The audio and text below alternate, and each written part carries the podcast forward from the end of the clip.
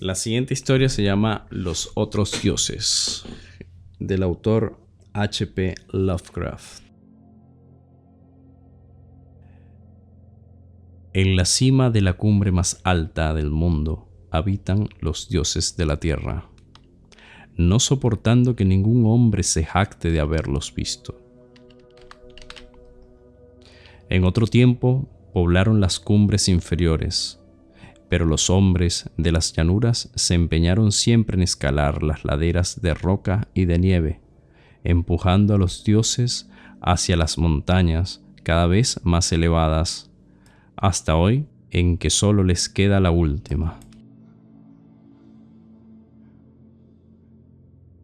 Al abandonar sus cumbres anteriores, se llevaron sus propios signos, salvo una vez que, según se dice, dejaron una imagen esculpida en la cara del monte llamado Granek, pero ahora se han retirado a la desconocida Kadat, del desierto frío, en donde los hombres no entran jamás, y se han vuelto severos, y si en otro tiempo soportaron que los hombres les desplazaran, ahora les han prohibido que se acerquen, pero si lo hacen, les impiden marcharse.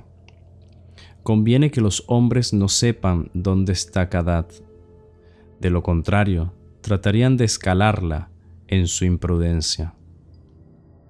A veces, en la quietud de la noche, cuando los dioses de la tierra sienten añoranza, visitan las cumbres donde moraron una vez y lloran silenciosos al tratar de jugar en silencio en las recordadas laderas los hombres han sentido las lágrimas de los dioses sobre el nevado Turay, aunque creyeron que era lluvia, y han oído sus suspiros en los quejumbrosos vientos matinales del Erion.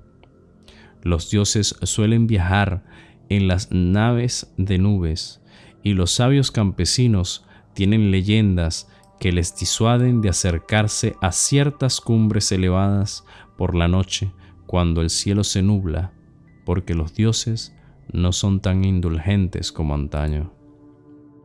En Ulthar, más allá del río Sky, vivía una vez un anciano que deseaba contemplar a los dioses de la tierra.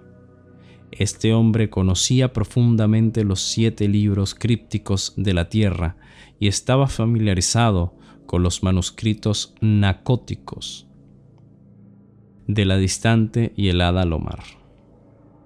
Se llamaba Barzai el Sabio, y los lugareños cuentan cómo escaló una montaña la noche del extraño eclipse.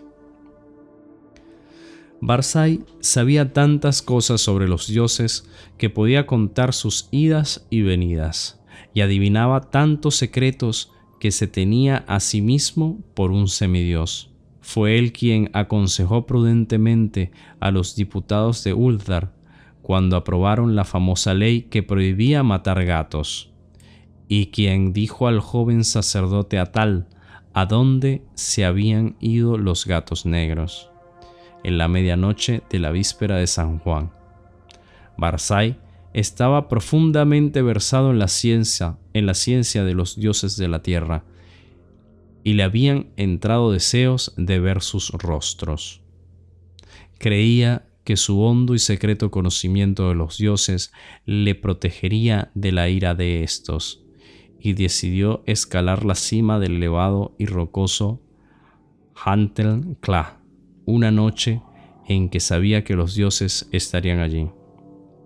El Haden Kla era el desierto pedregoso que se extiende más allá de Hatek, el cual recibe el nombre, del cual recibe el nombre, y se alza como una estatua de roca en un templo silencioso.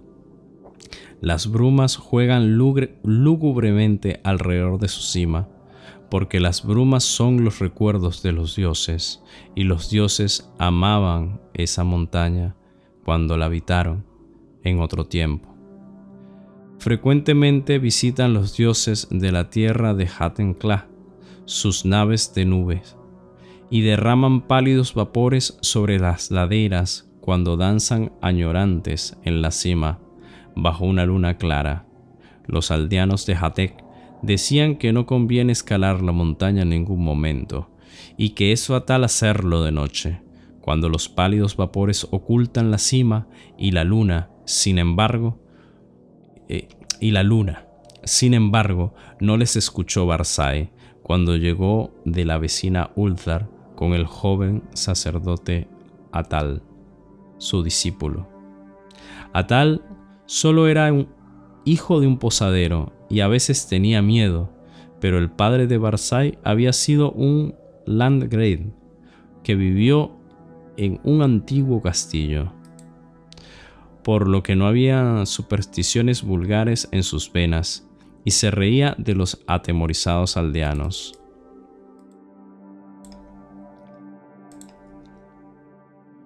Eh, Landgrave eh, cabe destacar que fue un título nobiliario usado normalmente por el Sacro Imperio Romano Germánico.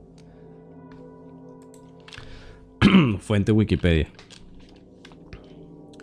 Barzai y Atal salieron de Jate hacia el, hacia el desierto pedregoso, a pesar de los ruegos de los campesinos, y por las noches charlaron sobre los dioses de la tierra junto a su fogata. Viajaron durante muchos días,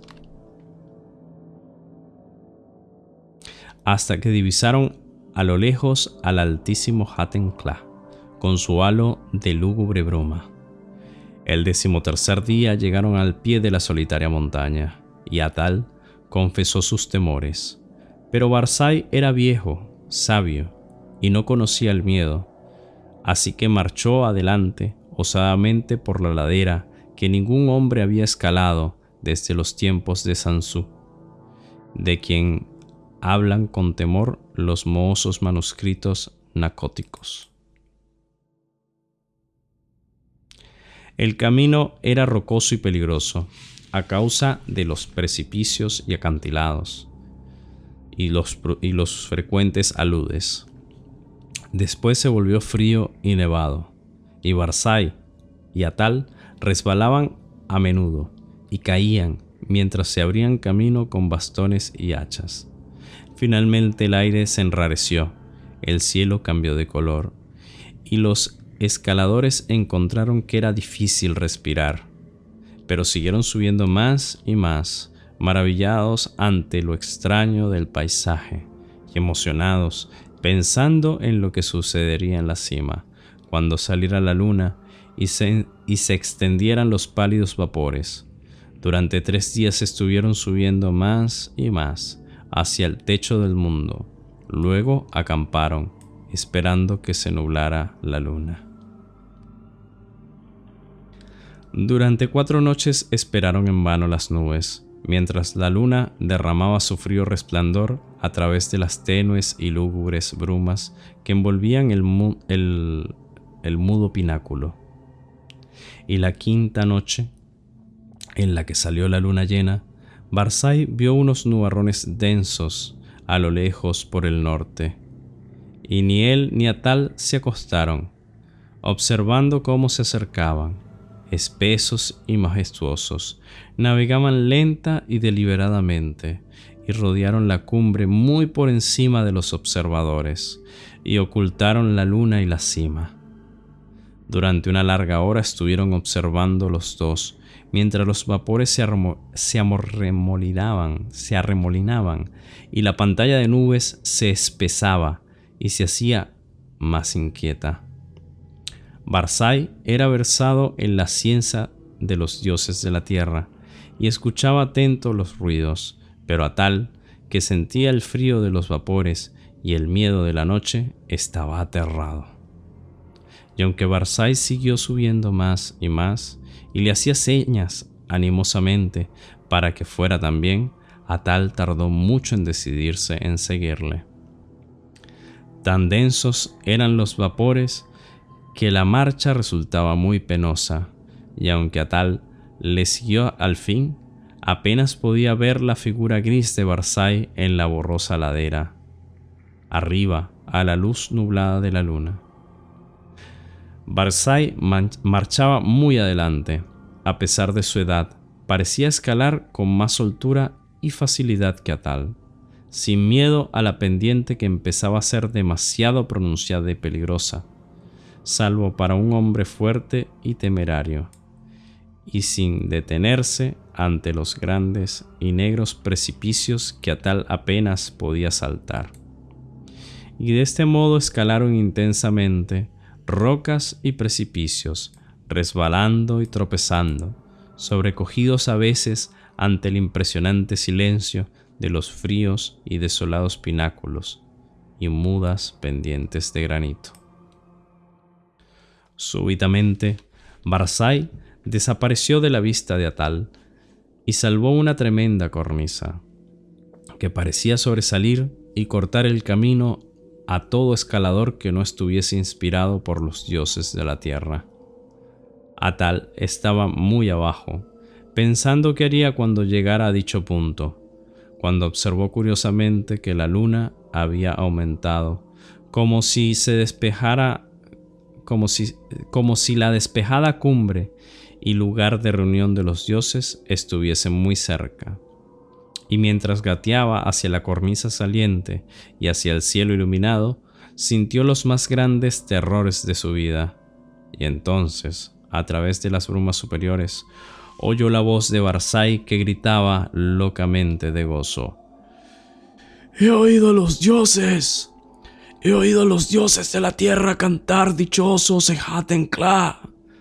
Barzai el profeta conoce las voces de los dioses de la tierra. Las brumas son tenues y la luna brillante. Hoy veré a los dioses danzar frenéticos en Hatenkla que tanto amaron en su juventud. La sabiduría hace a Barzai más grande aún que los dioses de la tierra, y los encantos y barreras de todos ellos no pueden hacer nada contra su voluntad. Barzai contemplará a los dioses de la tierra, aunque ellos, aunque ellos detesten ser contemplados por los hombres.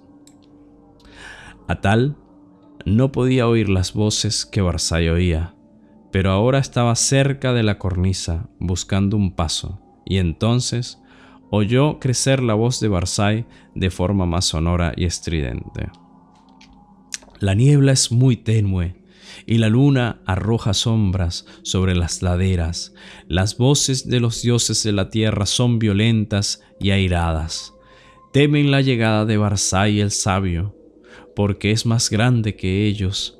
La luz de la luna fluctúa y los dioses de la tierra danzan frente a ella. Veré danzar sus formas, saltando y aullando a la luna llena.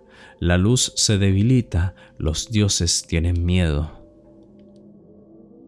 Mientras Barzai gritaba estas cosas, Atal notó un cambio espectral en todo el aire como si las leyes de la tierra cedieran ante otras leyes superiores, porque aunque el sendero era más pronunciado que nunca, el ascenso se había vuelto espantosamente fácil, y la cornisa apenas fue un obstáculo cuando llegó a ella y trepó peligrosamente por su cara convexa. El resplandor de la luna se había apagado extrañamente, y mientras Atal se adelantaba en las brumas monte arriba, oyó Barzai el sabio gritar entre las sombras.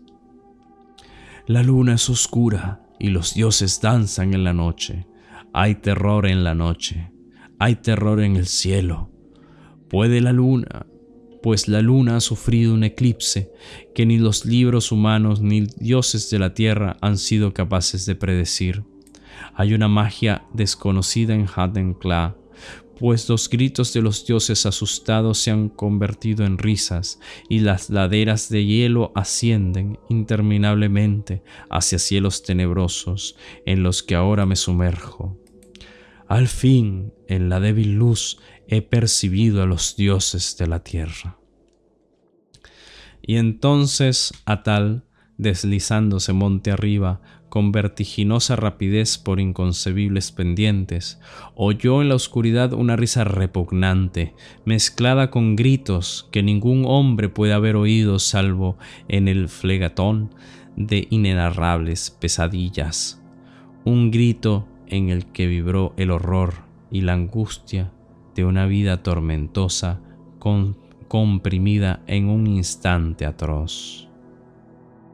Los otros dioses, los otros dioses, los dioses de los infiernos exteriores que custodian a los débiles dioses de la tierra. Aparta la mirada, retrocede, no mires, no mires, la venganza de los abismos infinitos, ese maldito, ese condenado precipicio, misericordiosos dioses de la tierra, estoy cayendo al cielo.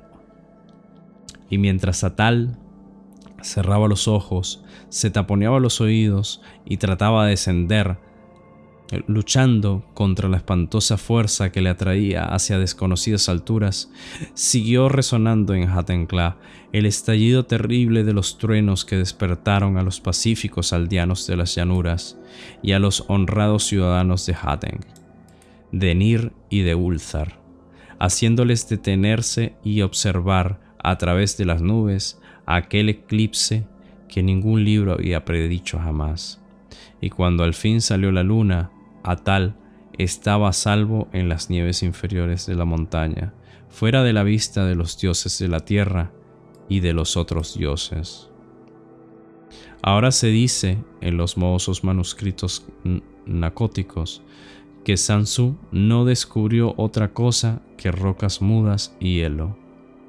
La vez que escaló Hatencla en la juventud del mundo. Sin embargo, cuando los hombres de Ulzar y de Nir y de Hadén reprimieron sus temores y escalaron ese día esa cumbre encantada en busca de Barsai el sabio, encontraron grabado en la roca desnuda de la cima un símbolo extraño y ciclopeo de unos 50 codos de ancho, como si la roca hubiese sido extendida por un titánico cincel y el símbolo era, semejante al que los sabios descubrieron en esas partes espantosas de los manuscritos nacóticos tan antiguas que no se pueden leer. Eso encontraron. Jamás llegaron a encontrar a Barsai, el sabio, ni lograron convencer al santo sacerdote Atal para que rezase eh, por el descanso de su alma. Y todavía hoy las gentes de Ulthar y de Nir y de Hatén tienen miedo a los eclipses y rezan por la noche cuando los pálidos vapores ocultan la cumbre de la montaña y la luna.